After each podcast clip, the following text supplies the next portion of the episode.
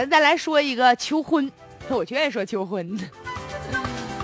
这个南信大学呢有一个大学霸呀，叫做刘新杰。嗯，他呢最近呢弄了一个别出心裁的一个求婚，他给他女朋友啊写了一个申请书，是啥呢？我家社会科学基金项目申请书。那这项目申请书写的可真诚了，八千多字儿啊！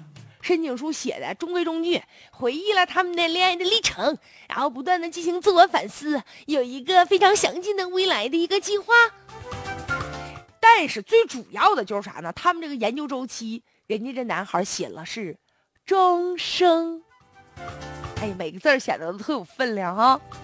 虽然说没有钻戒，没有鲜花，没有蛋糕，但这大学霸独特的求婚的方式获得了女友的认可。俩人啊，可优秀了呢。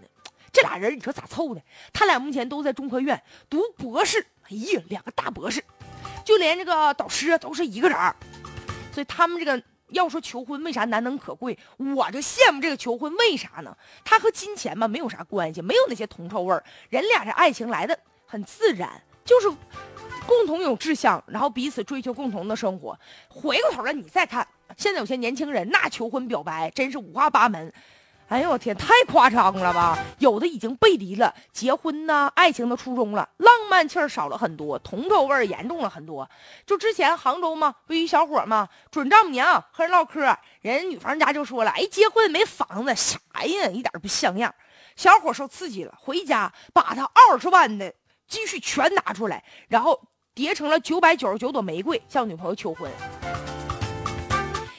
把这二十万叠成了玫瑰花，回头老丈母娘还说你，你不就这二十万吗？你说这小伙是不是被刺激的够呛？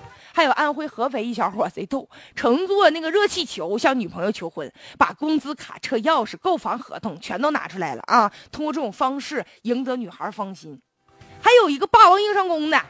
这男生，你说死皮赖脸的，在河南有一男生吗？向这个异性求婚，那已经严重扰乱社会的秩序，扰乱校园秩序了。后来被学校开除了。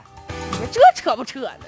前一段时间还有人求婚哈，完就跟那热气球上飘啊飘啊飘啊的，啊就飘到那个树杈子上，一下让树杈刮住了，他就在这树杈子待了好几个小时，被消防队员救下来了。结果最终人姑娘没扯他。